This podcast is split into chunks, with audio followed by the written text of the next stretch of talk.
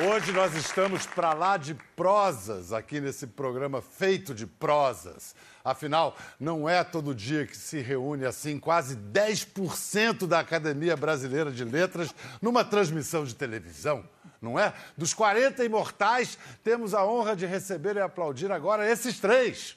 A veterana de ABL, entre eles a escritora Ana Maria Machado.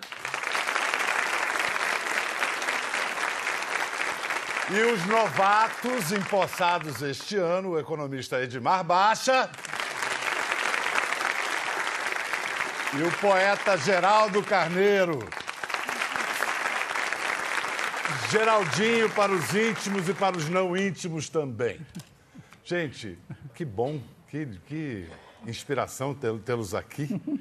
Disse sempre que, assim, é é igualmente ridículo se desejar entrar na academia até uma certa idade e não se desejar depois de uma certa idade. Isso procede para vocês? Que testemunho pessoal vocês dão sobre isso? Até que idade vocês desprezaram a ideia de entrar na academia?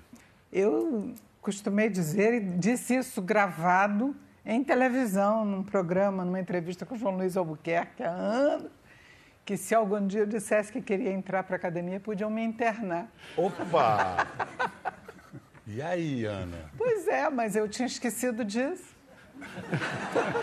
E, e aí, quando me chamaram, me perguntaram: você não quer entrar agora? No primeiro momento, eu disse que não, que nunca tinha pensado nisso, era verdade.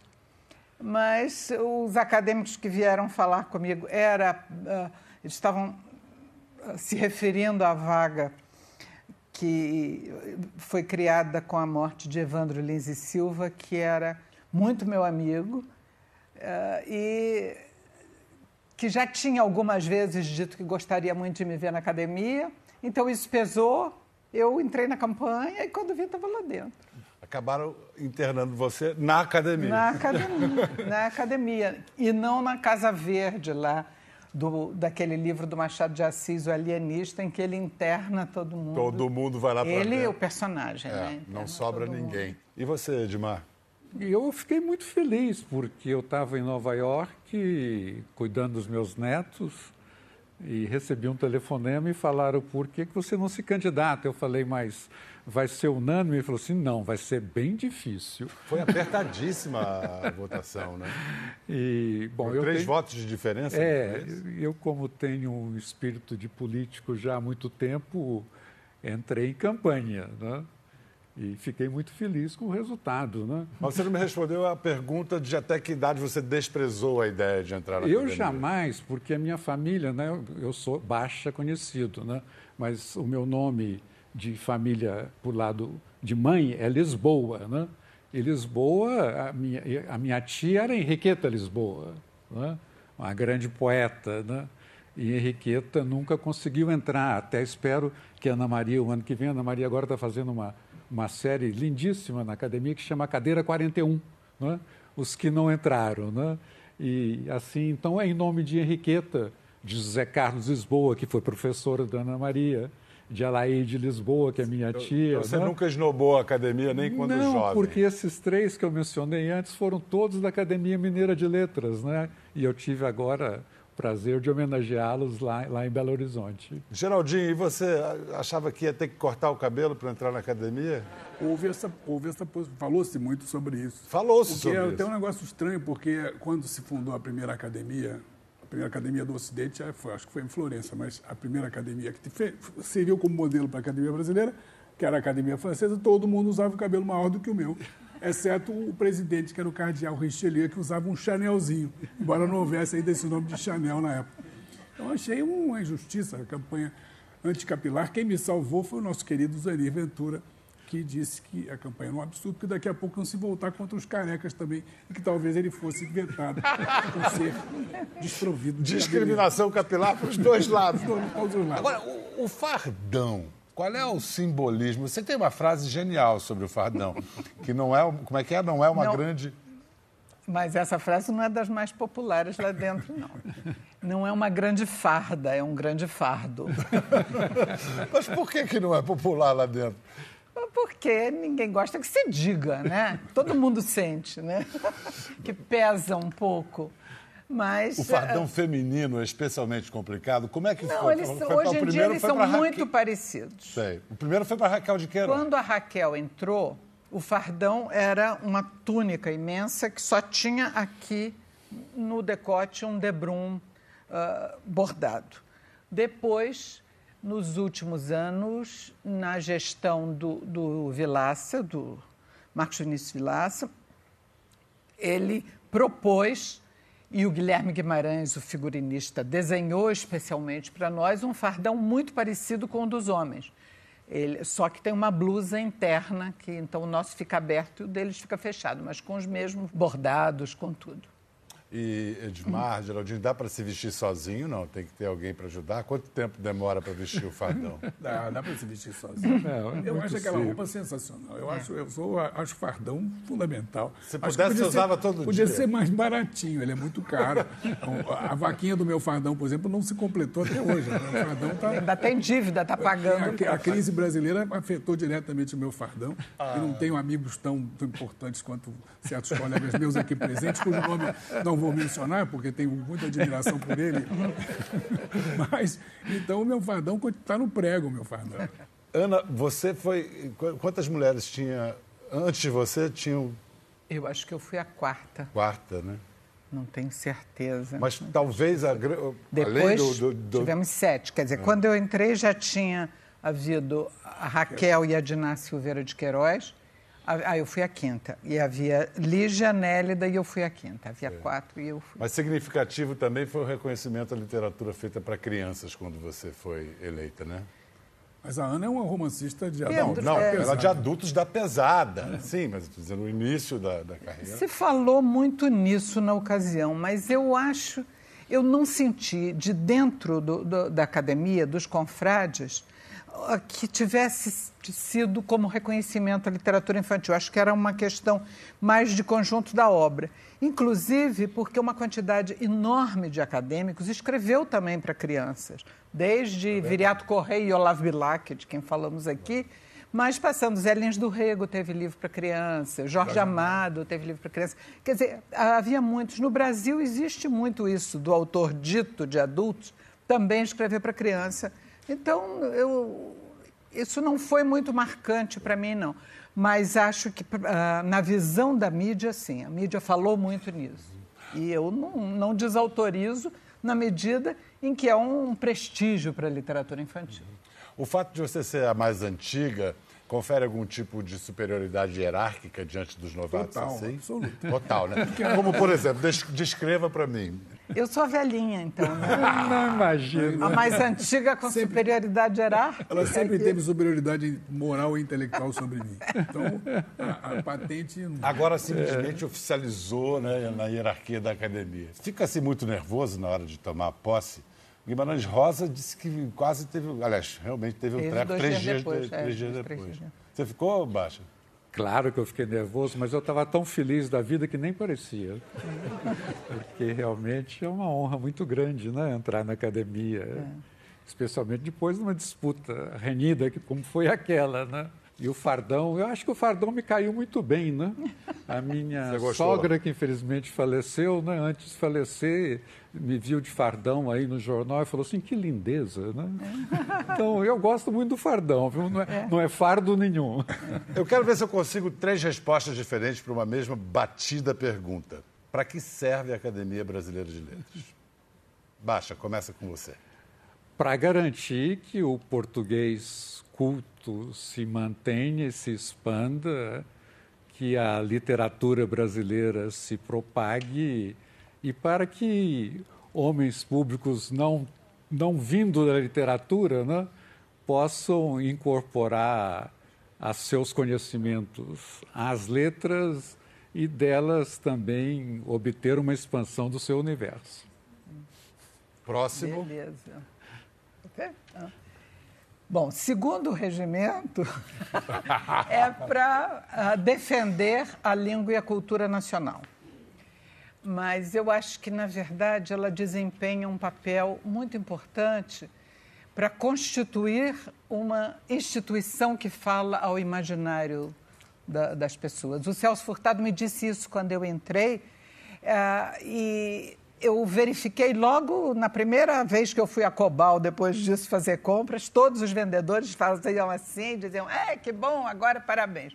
O Celso me contou que quando ele passava pela feira para entrar em casa, os feirantes cumprimentavam por isso. Eu acho que existe um carinho que a gente percebe quando entra, né? Assim, no motorista de táxi, na pessoa, no, na, na manicure, todo mundo se sente de alguma maneira representado numa instituição que fala o imaginário nacional. E eu não sei nem muito bem porquê, mas eu acho que a gente desempenha esse papel. Pelo que você está dizendo, então, a academia é muito mais popular do que a gente imagina. Muito mais do que eu imaginava. Ô, Ana, mas mais. são 120 anos, né? É. Quantas instituições no Brasil tem, tem 120 é, anos? É uma tradição. Nem a República. Nem a República. É uma tradição milenar, Vocês no caso do Brasil. isso também? É. Tiram isso, né? E, e você, qual a sua resposta? O que eu percebi convivendo com as pessoas da academia, sobretudo nessa série que você está comandando, é que a academia fomenta a literatura do futuro. Não apenas através de esboços de canonização dessa literatura do futuro, mas como estimuladora de fato. Mas como, por exemplo, Geraldinho? Olha, tem, hoje, hoje não, é, a, a, o papel de guardiã da língua, que é, é, tão apregoado como sendo uma das tarefas fundamentais, talvez até do ponto de vista regimental da academia. É, eu nunca primeira, li o regimento. Né? Quem sabe a Ana Maria que eu não li o regimento. Não sei se Edmar leu, porque Edmar é, lê as coisas, eu sou muito descuidado, não li ainda o regimento, preciso ler. Então estou por fora. Pelo menos você confessa isso aqui. Né? Mas acredito... Eu tive que ler porque eu presidi a casa. Ela, então. O presidente tem que dois ler. Dois a três anos, né? Eu ainda chego lá. Mas eu acho que esse papel de fomentar a literatura do futuro é o mais fabuloso que percebo entre os atributos da academia. Isso me, isso me toca, me emociona profundamente. Queria saber que contribuição a academia poderia dar para esse momento brasileiro em que parece que o debate público, além de é, empobrecido, está travado. A gente está numa polarização onde posições encasteladas não se movem para chegar a alguma posição comum. Ana Maria. É, eu acho que a interferência direta nós não temos mesmo, não vamos ter. Nós somos uma casa de muita diversidade e com muito respeito às opiniões de cada. Então, não vamos entrar na, na proposta concreta para aqui e para ali. Mas nós temos feito debates em ciclos de conferências muito ligados ao momento brasileiro. Você está falando então de atitudes propositivas. Então são atitudes propositivas. Além disso, eu acho que há um outro nível que é esse nível interno nosso, das reuniões, em que nós realmente convivemos com as diferenças, com pessoas diferentes, pensando diferente e acostumamos, nos acostumamos a uns ouvir os outros. E em momentos em que foi necessário, por questões de cultura nacional que estava em discussão, nós tivemos posições conjuntas e nos manifestamos em matéria de política cultural. Por exemplo, na questão das biografias autorizadas ou não autorizadas. Nós entramos com uh, uma ação de, direta de inconstitucionalidade em parceria com o Sindicato dos Editores, junto ao Supremo, para que fosse liberada a publicação de biografias sem precisar de autorização do biografado nem da família do biografado. Toda vez que aparece alguma ameaça à censura, nós, eh, de, de censura, nós nos manifestamos, nós marcamos uma posição. E isso, muitas vezes, para redigir esse documento, é muito delicado, porque tem uns que querem ir com muita fúria, outros que querem... E a redação feita a quantas mãos, faz. assim? 80. Edmar Baixa, você entrou para a história junto com a equipe de economistas que fez o Plano Real é, não só a história do Brasil, como a história da economia do mundo. É, a gente fazendo paralelos entre o Brasil de 94 e o de hoje em dia. Cabe algum, alguma analogia? É, eu acho que falta né, algo que a gente tinha naquela época. Né? Primeiro, a gente é, tinha estudado muito né, para poder fazer o plano real. Né? E segundo, a gente tinha algo a oferecer, né, porque ninguém mais aguentava aquela situação daquela inflação de 3 mil por cento né, ao ano. Né? Era uma inflação de 45% ao mês, 1% ao dia. Né? E nós tínhamos algo a oferecer, né? e oferecemos. Né? E só tivemos sucesso né, porque a população brasileira entendeu né, que aquela era uma oportunidade para se agarrar, né? E, e, hoje e não tinha teria... um sonho. Então, eu acho que falta no momento né, é essa ideia, né? alguém que possa oferecer à população sofrida do Brasil, né, tão, tão, que está tão desesperançada, né, algo como um sonho. Né? Quer dizer, um, o que seria hoje um sonho parecido com o fim da inflação? Né? Eu é. É algum tipo de projeto nacional em que todos se reconhecessem né? e que... É se trabalhasse junto para isso. Aliás, a própria ideia de projeto nacional acho que anda esquecida, de que nós estamos construindo uma nação, que uma nação só se constrói se todos nós compartilharmos de uma mesma ficção, é. ou de um desejo de ficção. Né? Nós temos agora, eu acho que a questão não é para frente, é, é, basicamente essa, né? quer dizer, como é que a gente constrói nesse país um governo probo, né? Não devia ser tão difícil, né? Um governo que estivesse mais próximo da população. Eu temos que começar, eu acho, por uma reforma política, né? em que cada um de nós né, possa saber: eu votei neste vereador, né? eu votei neste deputado, né? e possa ter uma interação permanente é, com esse, né? e possa ter também o poder, né? esse sujeito não está funcionando, né? eu quero ter um direito... O recall. Vou usar uma expressão inglesa de recall. É. Né? A gente está falando de política, de recuperar o sentido da política. Eu queria pedir para a Ana contar uma história que é muito linda. A Ana, quinzenalmente, nos brinda, nos oferece reflexões e artigos de um equilíbrio raro no, no Brasil de hoje. Mas eu me lembro, acho que tem uns dois anos ou mais, você contou de uma história, você criança, perguntando para o seu pai, grande articulista político, grande político Mário Martins, pai, o que é oposição? E o que, que ele respondeu para você? Ele mandou botar a mão em cima da mesa e pôs a mão dele junto e mostrou que o polegar é um dedo em oposição com os outros. E que, se não houvesse isso, nós não conseguiríamos pegar as coisas. Aí ele ficou dizendo: experimenta. E foi, ficou uma brincadeira de ver como a oposição é absolutamente fundamental para fazermos qualquer coisa na vida. E isso eu não esqueci nunca, porque ele me ensinou de uma maneira uh, concreta ali, né? E, então, sempre isso. Esse dedo tem que completar os outros. Os movimentos, a mão faz o movimento completo e cria tudo que o homem cria graças ao polegar opositor. E então, a partir daí é que coisa, eu escrevi o meu coisa artigo. Mais Mas linda, é né? muito bonito, é, é, essa lembrança do meu pai é muito bonita. Muito lindo. Agora eu quero deixar um gancho para a gente ir para o intervalo. Eu vou dizer uns versos, talvez o Geraldinho mate, mate essa charada um, os versos de um poeta que já foi publicado e aí vocês tentam adivinhar quem é, tá bom? O poema chama-se A Sintonia. Falta-me tristeza, instrumento mobilizador dos meus escritos. Não há tragédia à vista, nem lembranças de tragédias passadas, nem dores no presente. Lamentavelmente, tudo anda bem. Por isso, andam mal os meus escritos. O autor depois dos comerciais. Estamos de volta nesse suspense incrível para saber quem é o autor dos versos citados antes do intervalo e também é autor desse poema chamado Embarque. Embarquei na tua nau sem rumo, eu e tu. Tu, porque não sabias para onde querias ir. Eu, porque já tomei muitos rumos sem chegar a lugar nenhum. Quem se arrisca. Antes de dizer, de, de arriscar o autor, comentários. Na sua visão crítica, Geraldinho, o que, que você achou desses versos? Eu acho que, pelo menos, o autor tem autocrítica. Ele não chegou a lugar algum com esses versos. Né? Ele tem autocrítica quando diz que os, os, os, escritos dele são ruins, é isso? Como é que é o verso? Andam mal os meus escritos? E não tem rumo. Não tem rumo. Baixa a sua impressão. Eu acho que é melhor ele arrumar outra nau, porque essa realmente. Inclusive, nau é uma palavra perigosa. Uma vez, a, a, equipe do Vasco da Gama ia viajar e algum gênio do jornalismo esportivo cometeu a seguinte uh, manchete: Parte anal vascaína. Juro, gente. Aconteceu. Foi ao ar. Não é pra falar.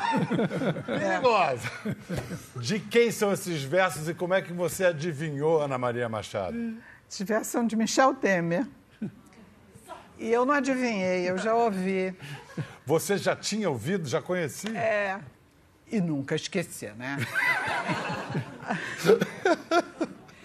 Isso eu ouvi em Frankfurt, quando o Brasil foi o país homenageado na Feira de Frankfurt. Eu era presidente da Academia Brasileira de Letras e eu fazia, junto com Luiz Rufato, nós dois fazíamos o discurso de apresentação da delegação brasileira em nome dos escritores. Então, nós falamos e depois o vice-presidente da República, que é o que ele então era, fez também um discurso já oficial em nome da nação e nos brindou com a leitura desses versos. A repercussão na Alemanha foi, digamos, tremenda. Não sei, eu não leio alemão, não sei o que, que jornais são. Já houve um imortal que disse que nos chamam de imortais porque nós não temos onde cair mortos. Só para a gente já estar tá, assim caminhando para o fim, o projeto Cadeira 41, explica para a gente assim. Não, nós temos uh, durante todo o ano, toda terça-feira, temos uma conferência na academia, aberta ao público. Né? Nós temos uma, uma, atividade cultural, uma programação cultural muito intensa, com muitas coisas, e das terças-feiras são as conferências. E cada mês as conferências giram em torno de um tema e há um acadêmico que é o moderador daquelas mesas, que escolhe quais, quais vão ser os assuntos, quem vão ser os conferencistas, etc. E tem uma coordenação geral, que no momento sou eu que exerço essa coordenação. E eu escolhi esse tema da cadeira 41 para este mês. A cadeira 41, como só tem 40, 41 é exatamente aquela que não é.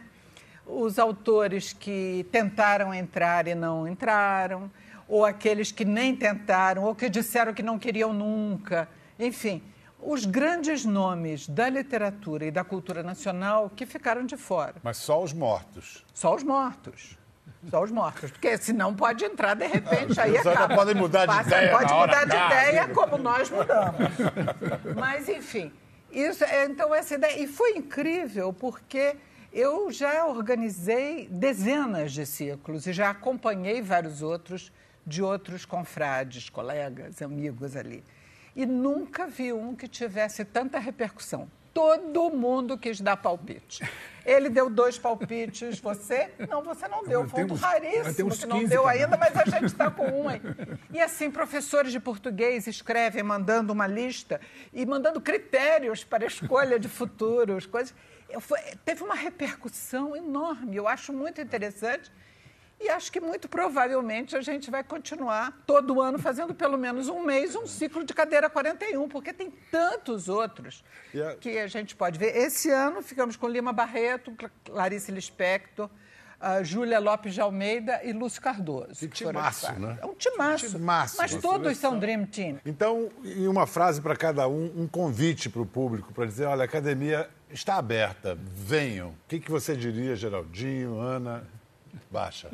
Não, a academia está realmente aberta, né? Nós temos terça-feira, por favor, venham, venham todos, né? Quem não puder ter ir lá, tá lá no Rio, nós estamos na internet, né? Os as nossos seminários são, são transmitidos, é, ao, transmitidos vivo. ao vivo, né? E, e, eu acho que nós teremos cada vez mais, né? É, essa tendência de a usar é, os mecanismos da internet para poder fazer essa. Eu não, eu não gosto da palavra popularização. Não. Eu acho que a palavra é disseminação né, e apropriação de conhecimento. Né? É, e é isso que eu acho que a academia deve fazer e, e buscar todos os canais, especialmente nas redes sociais. Geraldinho? Olha, parafraseando ou parodiando um, um slogan, já que você quer que seja sintético e que convide as pessoas, é assim, vem para a academia, você também vem. tá dito, né? É. Não, tá dito. E eu lembro que, se você tiver dúvida de português, de literatura, não sei o quê, escreva para a academia, para o portal, e tem um, uma sessão especial chamada A ABL Responde. E responde mesmo. É, a língua está viva e tem gente tomando conta dela. Muito obrigado, Geraldinho, Ana, Baixa. Foi muito gostoso ter vocês aqui. E a verdade é essa, que a academia está, sim, aberta a todos muito mais receptiva a visitantes e curiosos do que muita gente imagina. Os cariocas bem podiam frequentá-la mais e quem estiver no Rio de passagem não deixe de visitar a casa fundada por Machado de Assis. Vale a pena. A pena. Captou? Até a próxima. Valeu. Tchau.